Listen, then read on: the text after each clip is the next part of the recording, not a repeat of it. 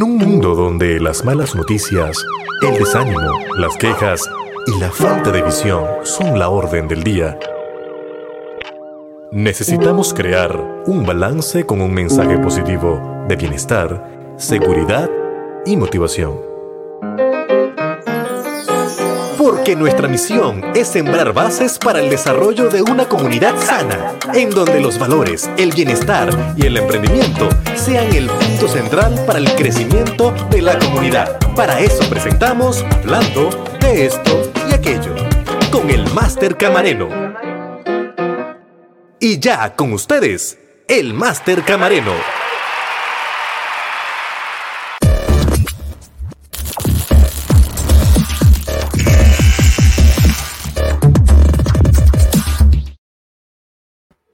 La calidad de su manera de pensar, la calidad de sus emociones, la calidad de sus deseos, la capacidad de hablarse a sí mismo es parte de lo que vamos a estar hablando en el día de hoy en Reflexionando en el Ser Humano en pleno siglo XXI. Regresamos. Ante la falta de identidad en el ser humano, presentamos Retomando Valores.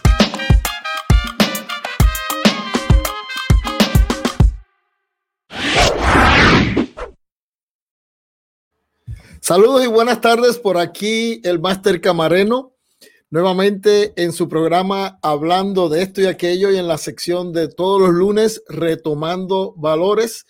Y le damos las gracias por conectarse a través de nuestro canal de YouTube y nuestras diferentes redes sociales en hablando de esto y aquello. Si quiere participar con nosotros, puede escribirnos a hablando de esto y aquello radio arroba gmail o puede participar en vivo a través de nuestro chat aquí, tanto en YouTube, nuestro fanpage hablando de esto y aquello, y también en nuestra cuenta personal de hablando de esto y aquello.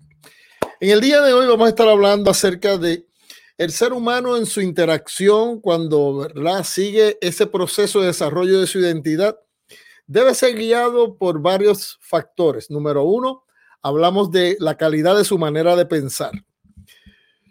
Cuando hablamos de la calidad de su manera de pensar es cómo hemos desarrollado esa manera de pensar, las premisas culturales, las premisas familiares y personales que han impactado la construcción de ese proceso de analizar y tomar decisiones en nuestra vida diaria.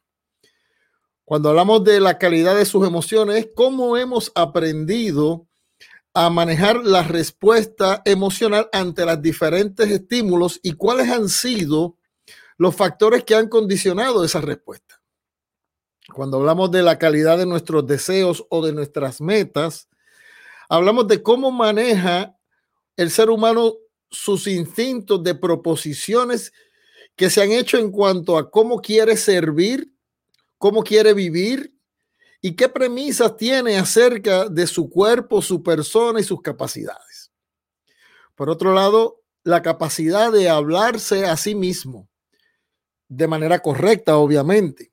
¿Cómo podemos involucrar mentalmente, emocional y físicamente en forma positiva que nos permita lograr lo que se debe ser como un ser humano autónomo, pero con responsabilidad social. Este proceso de exploración debe ir dirigido a la renovación constante en esas áreas. Es lo que nosotros llamamos el crecimiento interior, que incluye una renovación de nuestra mente, una renovación de nuestras emociones, de nuestros deseos, de nuestra forma de hablar, que es lo que llamamos el lenguaje de lo que se es.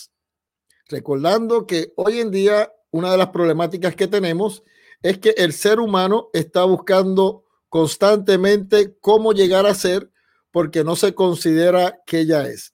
Saludamos a Juan Carlos Nieto que nos está escuchando. Un día me envió un mensaje por aquí, me dice, hola muñecón, te quiero mucho. Eh, siguiendo con el tema de lo que estamos hablando, mire, eh, el crecimiento interior, que incluye la renovación de nuestra mente, nuestras emociones, deseos y nuestra forma de hablar, es lo que llamamos ese proceso de aprendizaje que implica cambiar una conducta. Entonces, para eso necesitamos hacer una exploración. ¿Y qué es una exploración? Pues una exploración es un acto de introspección que nos ayuda a romper con la realidad percibida, de darle sentido a lo que aparentemente no lo tiene. Es romper con ese acondicionamiento mental que nos ata a una percepción de que el mundo en que vivo, la circunstancia en que estoy, la persona que soy, y que eso está previamente determinado. Es seguir un proceso por el cual descubro que o puedo descubrir lo que verdaderamente soy, de lo que soy capaz. Empiezo a romper esos límites que marcan lo obvio, lo palpable y lo que es aceptado, para entonces entrar en un viaje con el desarrollo interior por lo emocionante y hermoso que es el arte de vivir. Entonces es como que viajar a nuestro interior para descubrir ese potencial interno que hay en nuestra identidad para crecer y no dejarnos atrapar por la realidad visible que nos condiciona a seguir en el deterioro social que nos rodea. Es entonces que podemos utilizar el poder de lo que se llama la neuroplasticidad o la capacidad interior de regular mis emociones y mi transmisión neuronal. Entonces, dentro de la nueva cosmovisión de la salud mental y de la neuroplasticidad, quiero entrar un poquito en detalle de qué es lo que estamos hablando. Esto se trata de la capacidad que tienen las neuronas de alterar el proceso de comunicación interna del cerebro basado en la modificación de la manera de pensar. Entonces, la neuroplasticidad es la posibilidad que tiene el cerebro para adaptarse a los cambios o de funcionar de otro modo, modificando las rutas que conectan las neuronas. Entonces, a este concepto se le conoce dentro de ese campo como lo que se llama la epigénesis, con el impacto de las experiencias en el funcionamiento de los genes. Quiere decir que hay una parte dentro de nuestra genética que se puede modificar, no el ADN que obtenemos de nuestro padre, nuestra madre, sino hay unos epigenes que se han descubierto que debido a la manera de pensar, nuestro ambiente, nuestra conducta, nuestro estilo de vida, podemos modificar y no, y no debemos entonces predisponer ese proceso de acondicionamiento mental. Entonces, la epigenética se refiere a esos cambios eh, constantes que puede haber y que a veces pensamos que son irreversibles, pero en realidad son reversibles. Entonces, es cuando esos genes se expresan o no, dependiendo en qué condiciones tenemos, ya sea en nuestro exterior o lo que ponemos dentro de nuestra mente. Entonces, de las más recientes investigaciones científicas, se demuestra que la actividad mental modifica el cerebro y nos conduce a lo que conocemos por lo que se llama sabiduría, que hoy en día es parte de lo que se llama la neuroplasticidad. Entonces se ha encontrado un gran impacto en la forma de pensar sobre los genes en la comunicación neuronal, como por ejemplo el, en el cambio de metabolismo, ya sea por medicamentos, por estímulo físico o por terapia. Entonces, hay cinco áreas de exploración para nuestros procesos de crecimiento interior. Número uno, la meditación, que es cuando usted medita es la reformulación del pensamiento para romper con los límites que impone el cerebro. Muchos consideran que la meditación es un ejercicio en el cual a través de la metodología de perder el contacto con la parte consciente, ya sea por medio de técnicas o de sustancias, nos libra de los efectos limitantes del cerebro. Hay tres cosas que debemos conocer en cuanto a la función definida del cerebro. Número uno, debemos mantenernos dentro del aquí y el ahora mantenernos alerta de lo que estamos percibiendo para poder responder a esos estímulos.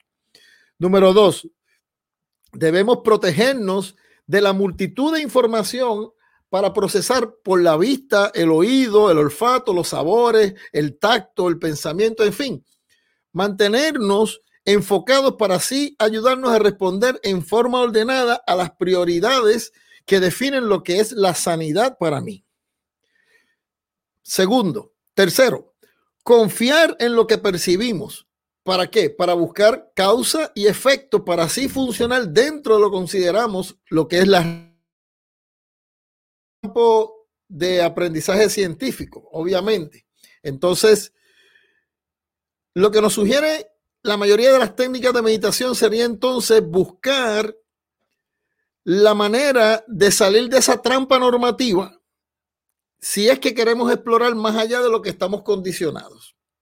Entonces, dentro de la teoría de la identidad, la meditación es una conversación interior en la cual uno evalúa lo que aparentemente es con lo que realmente puede estar diseñado para hacer. Y entonces lo visualizamos con el fin de traerlo al plano de la vida diaria. No se deja entonces hipnotizar por las percepciones de los demás, por la valorización que hasta ese momento se te ha dado, sino que vas a ver el verdadero potencial que está por desarrollarse.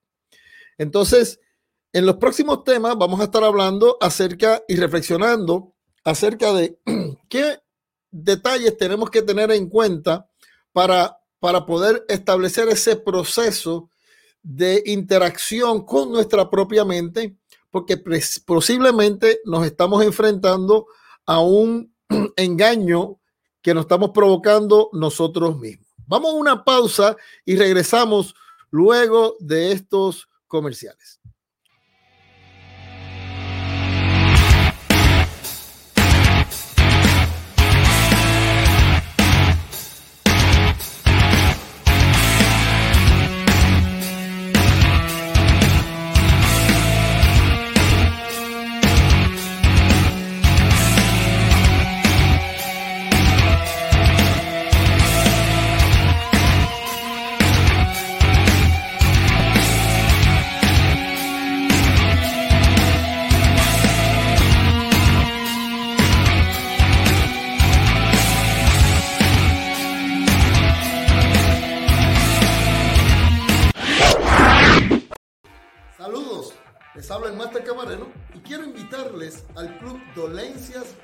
Control, en donde encontrará información importante relacionada a cómo tener una mejor calidad de vida con este regalo de naturaleza que se encuentra en los aceites esenciales. Ahora usted va a poder aprender, ya sea online o presencial, en el uso de los aceites esenciales y certificarse como asesor o asesora de bienestar familiar. Solo síganos aquí en Dolencias Bajo Control para los anuncios correspondientes y por favor comparta con sus contactos esta información. Para nosotros siempre es un placer servirle. Y recuerde, podemos cambiar el mundo. Una persona, una gota, una comunidad. Nuevamente regresamos eh, hablando de esto y aquello en nuestra sección Retomando Valores. Mire, el mundo actual no es más que un producto nuestro.